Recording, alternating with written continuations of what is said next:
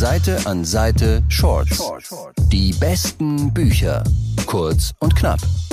Hallo und herzlich willkommen zu einer neuen Folge von Seite an Seite Shorts. Ich bin Andrea und heute ist wieder Patrick bei mir im Studio. Frohes neues Jahr. Hallo. Hi. Ja, es ist äh, die erste Folge im neuen Jahr. Nein, das stimmt gar nicht. Die erste Shorts-Folge im neuen Jahr. Die erste das, das ist Shorts-Folge im faktisch neuen richtig. Jahr. Ähm, hast du dir denn Neujahrsvorsätze gesteckt eigentlich? Nee, alle Vorsätze, die ich mir äh, vornehmen würde, würde ich ohnehin brechen.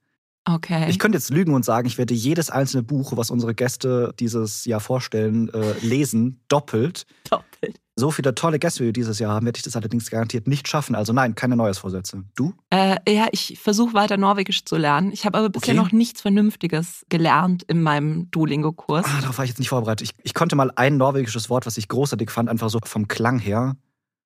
Weiß jetzt aber nicht mehr. Es ist eine tolle Sprache, aber weißt Ja. du, dass ich wirklich in einer Lektion ohne Mist den Satz hatte, Jeg trenger ikke deg, jeg trenger bare pengene din. Was heißt, ich brauche nicht dich, ich brauche nur dein Geld. Aber ich kann immer noch nicht fragen, wo die Toilette ist. Einfach Klassiker, die man braucht in Norwegen. Apropos Klassiker, großartige Das Überleitung. war nicht geplant, aber ja, äh, es fängt schon fängt wieder gut an. Nein, wir wollen natürlich auch einen Mehrwert für euch bieten. Mhm. Also gerade auf Instagram kriege ich das ja mit. Ganz viele Leute nehmen sich das jetzt für dieses Jahr vor, oder eigentlich immer jedes Jahr, dass sie sich Leseziele stecken und ganz besonders auch, dass sie mehr Klassiker lesen. Mhm. Und ich finde das wirklich einen tollen Neujahrsvorsatz, weil ich liebe Klassiker und ich finde, dass die tatsächlich auch einen Mehrwert geben. Ich bin kein Verfechter von irgendeinem Klassiker-Kanon, den man Aber- gelesen haben muss. Aber- aber ich finde es halt immer cool, wenn man irgendeinen Klassiker kennt und dann wird es irgendwo in der Popkultur aufgegriffen Mhm. so bei Simpsons oder was und man sitzt so da und lacht sich ins Fäustchen, weil man denkt, oh ja, das kenne ich, wie cool ist das? Ich weiß nicht, geht's dir da auch so? Klassiker lesen so als Methode, um mehr Inside-Jokes irgendwie zu, zu verstehen und so die ganzen Metaebenen in den aktuellen Filmen, Serien. Ja. Verstehe ich. Das hilft tatsächlich, ja. Ich schaue mir ja ganz viele so äh, Film- oder Serienanalysen an und dann kommt das da wieder. Mhm. Aber wenn ich die Klassiker davor schon kennen würde, müsste ich mir die Analysen gar nicht mehr anschauen. Verstehe. Ich stelle halt nur fest, ganz viele Leute haben wirklich Angst vor Klassikern, weil man es ja auch oft nicht so gewohnt ist. So vom, die Sprache ist halt sehr, sehr anders. Es ist, Beziehungsweise seit der Schule halt keinerlei Kontaktpunkte mehr hat. ja, und in der Schule ist es nicht unbedingt, äh, Mhm. wie soll ich sagen, die Ansprechend. schönste, ja, die ansprechendste Art und Weise, Klassiker kennenzulernen. Deswegen empfehle ich euch heute ein paar Klassiker, mit denen man wirklich toll einsteigen kann. Und ich gebe auch ein paar Tipps, die mir beim Klassikerlesen geholfen haben. Also würde ich sagen, fangen wir an. Spannung steigt.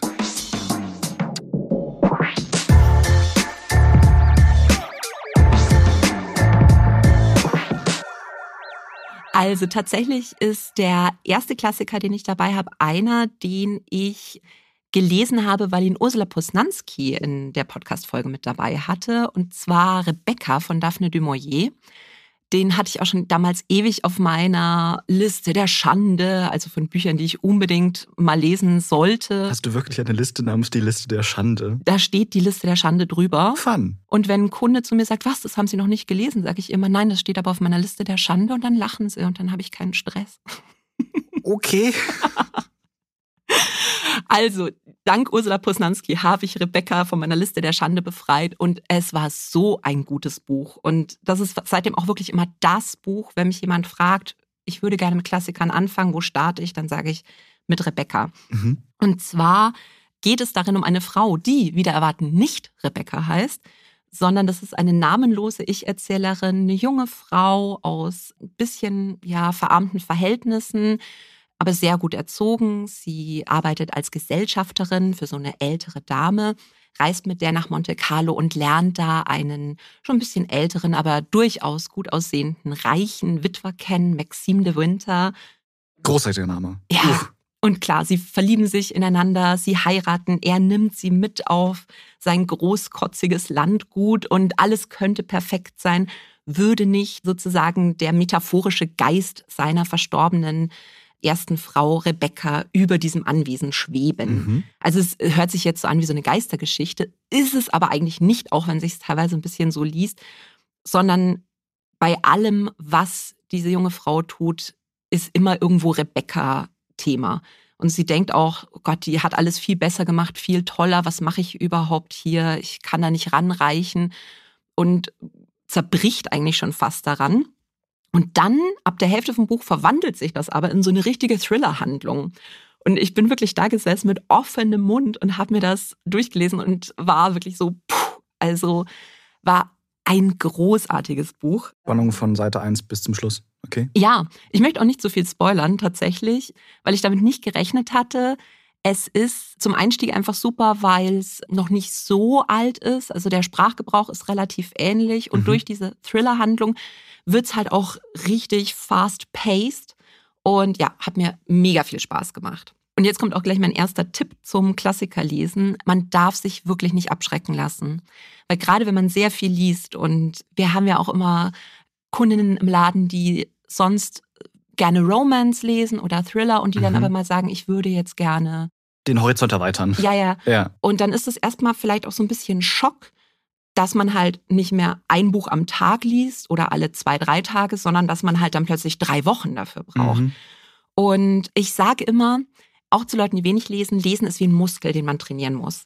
Du lachst da, aber es ist so. Also ja. gerade wenn man lange nicht mehr gelesen hat, man muss sich wirklich wie beim Training im Fitnessstudio das Lernen wieder hinzusetzen und eine halbe Stunde konzentriert darauf zu sein und das Handy wegzulegen und sich nicht ablenken zu lassen. Und ich finde, das ist was, was man trainieren muss ja. und was mit der Zeit aber auch wirklich besser geht. Und bei Klassikern ist es definitiv auch so. Wenn man es nicht gewohnt ist, dann denkt man am Anfang, ich komme da gar nicht rein, ich schweife ab. Aber wenn man das trainiert und wenn man sich nicht zu viel vornimmt und wenn man sich nicht zu schnell entmutigen lässt, dann kann man auch den Klassikermuskel sehr gut trainieren und dann hat man viel Spaß beim Lesen. Apropos entmutigen, wie lang ist denn Rebecca so von der Seitenzahl? Oh Gott, das waren so 400, 500 Seiten. Ach, das, aber geht, das geht ja noch, ist ja noch okay. Ja, ich habe es auch wirklich in ein paar Tagen durchgelesen, weil, weil ja. ab der Hälfte wird es echt mindblown. Okay. Alright.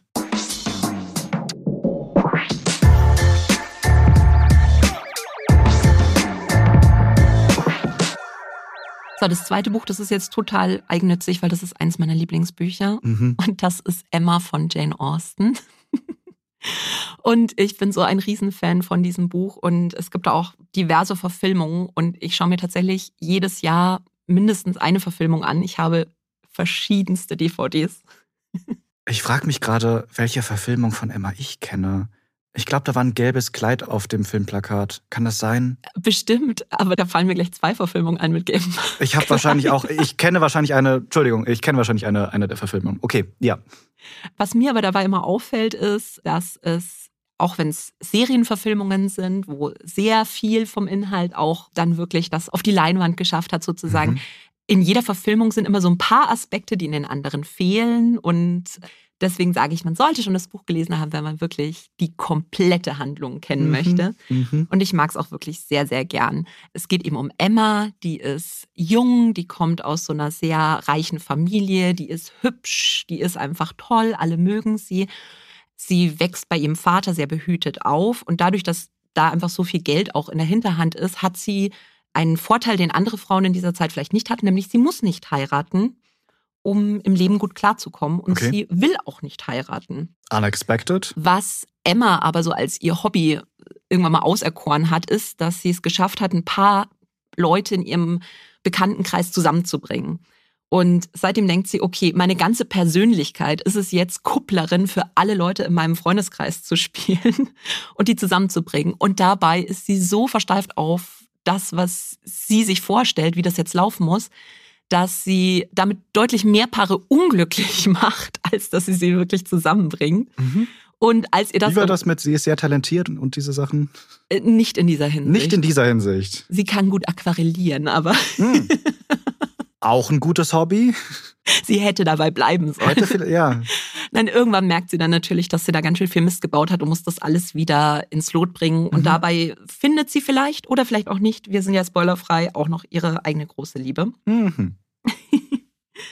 ich finde, Jane Austen muss man einfach gelesen haben, gerade wenn man so Romcoms gerne mag, weil Jane Austens große Klassiker wie Emma und Stolz und Vorurteil, das sind einfach die Mütter aller Romcoms. Ja, der Grundbaustein von allem. Also es ist bei wirklich so vielen Filmen, wenn du die siehst und du kennst diese Bücher von Jane Austen, du weißt genau, okay, das ist eigentlich eins zu eins Stolz und Vorurteil oder Emma. Ja. Also in den 90ern gab es ja Clueless, was eins zu eins Emma war, aber halt modern und Die HörerInnen äh, sehen jetzt nicht mein Fragezeichen im Gesicht, aber ja, du wirst bestimmt recht haben. Da hat, wie heißt der von Ant-Man, der Schauspieler mitgespielt? Paul Rudd. Und er sah damals schon so aus wie jetzt. Das ist einfach, ja, ein, eine äh, biologische Eigenart. ein Wunder. Wie Paul Rudd ist auch äh, Jane Austen nach 200 Jahren überhaupt nicht verstaubt. Die Überleitungen in dieser Folge sind großartig. Ja. Mhm. Ich lieb's. Was man aber, gerade bei Jane Austen bietet sich das gut an. Jetzt nochmal ein Tipp von mir. Mhm.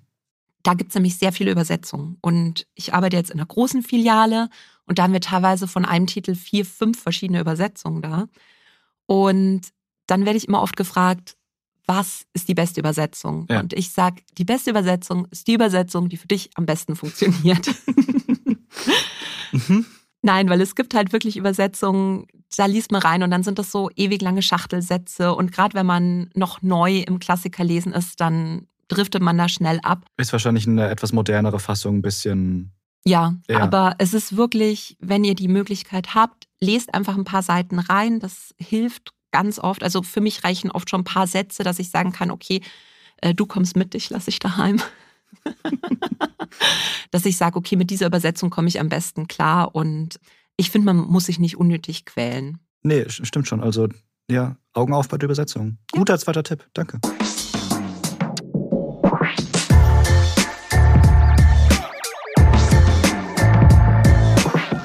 Das dritte Buch, das ich dabei habe, ist, äh, wundert glaube ich auch nicht, die Sherlock Holmes Bücher. Ich hätte jetzt auf Goethe getippt, aber es ist, ist, ist gut. Es ist, ist gut. Ir irgendwas, von, irgendwas von Goethe. Nee? Komm, Arthur Ne- Conan nächste Doyle, Folge, nächste Folge. Sherlock Holmes. Passt. Sherlock Holmes. Okay. Weil du, nach über 100 Jahren herrscht ein Hype. Es gibt Serien, es gibt Bücher. Ich glaube, ich habe aktuell vier oder fünf verschiedene Spiele in der Buchhandlung dazu. Okay, ja. Alle lieben Sherlock Holmes. Es, es ist was, was irgendwie nicht alt wird und was immer äh, so als Thema und, und als Figur sehr modern bleibt. Stimmt. Ja.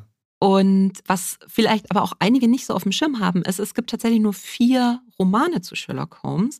Das andere sind alles Kurzgeschichten. Die hat er immer fürs äh, Strand Magazine geschrieben. Das waren diese Zeitungsgeschichten, Ja, die, dann, ja. die dann veröffentlicht worden sind. Richtig. Immer so Fortsetzungsgeschichten oder Ja. halt bei ihm waren es dann meistens abgeschlossene Kurzgeschichten. Ja. Und er hat es irgendwann mal gehasst. er hat ja dann Sherlock Holmes äh, berühmtermaßen umgebracht Mhm. sozusagen und hat gesagt, das habe ich mir aufgeschrieben, weil ich fand das so nett, if I had not killed him, he certainly would have killed me.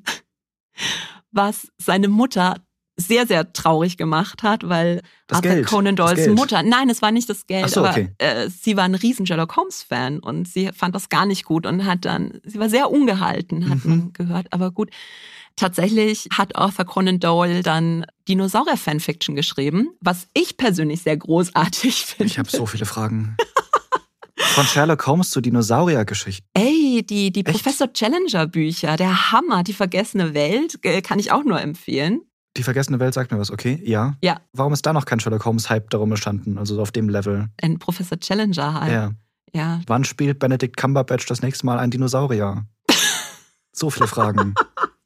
Henry Cavill als T-Rex. Der hat ja gerade Zeit. Er hat ja gerade Zeit. Oh mein Gott. Ja, jetzt habe ich Bilder im Kopf, aber Gerne. Gerne.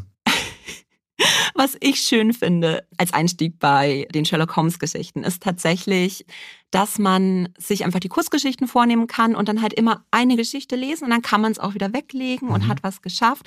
Und das Witzige ist halt, wenn man die Filme und die Serien kennt, die Drehbuchschreiber, die äh, bedienen sich ja auch immer so aus den einzelnen Geschichten. Und wie das dann so zusammengestückelt wird, das ist dann schon cool, wenn man sagt, ah, okay, das ist aus der Geschichte. Mhm. Ah, das finde ich richtig cool. Du Und- verstehst die Hintergründe mehr. ja. Ja. Und hast du eine Lieblingsgeschichte von Sherlock Holmes? N- Nicht spontan, nein. Die letzte Sherlock Holmes-Geschichte, die aber nicht klassisch Sherlock Holmes ist, war halt Enola Holmes. Ah, ja, mit, klar. mit Millie Bobby Brown und Henry Cavill. Und davor an die verschiedenen Fälle, die so Benedict äh, Cumberbatch. äh, und, und, Martin Freeman. und Martin Freeman gelöst haben, an die kann ich mich fast nicht mehr erinnern. oh nein. Muss ich mir mal wahrscheinlich wieder anschauen. Oder erstmal die Kurzgeschichten durchlesen, Ja. um dann wieder. Oder, Okay? also Mhm. mein Favorit ist tatsächlich einer der Romane, nämlich äh, Der Hund von Baskerville. Mhm. Ich glaube, ganz viele Leute kennen diesen Buchtitel, aber für alle, die die Serie nicht geguckt haben oder nur die Serie kennt. Sie schaut mich gerade an.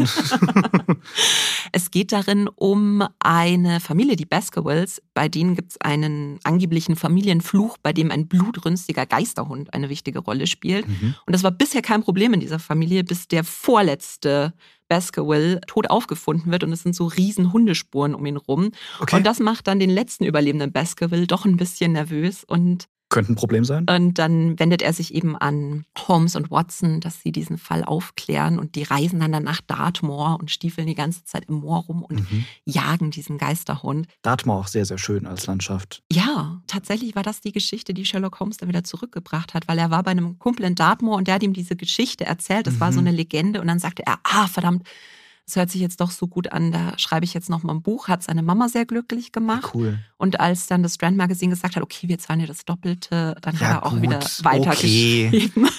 da flutschte das dann wieder dann, mit der dann. So schnell geht's wieder. da kommt jetzt auch nochmal ein letzter Tipp und das bietet sich jetzt eben auch bei Sherlock Holmes an. Wenn ihr mit dem Klassikerlesen anfangt, nehmt euch vielleicht kleine Portionen vor. Mhm. Also bei Sherlock Holmes kann man sich dann immer eine Kurzgeschichte ganz gut nehmen. Oder wenn ihr halt jetzt ein ganzes Buch vor euch habt, dann, wie gesagt, erwartet nicht, dass ihr so am Tag 100 Seiten wegfetzt wie sonst, ja. sondern nehmt euch mal fünf Seiten am Tag vor. Lest noch andere Bücher parallel, aber sagt euch abends, jetzt setze ich mich mal hin und lese fünf Seiten. Einfach so ein bisschen den Leistungsdruck da rausnehmen. Ja, total. Mhm. Oder jetzt am Wochenende mal ein Kapitel. Lest zwischendurch die Sachen, die euch ablenken von der Arbeit und so und nehmt euch dann einfach für den Klassiker so die Zeit, die ihr braucht und lasst euch dann nicht unter Druck setzen. Und dann macht das richtig viel Spaß und ich kann das Klassikerlesen da eigentlich nur empfehlen. Was für ein Schlusswort. Ja. Seite an Seite Shorts. Die besten Bücher. Kurz und knapp.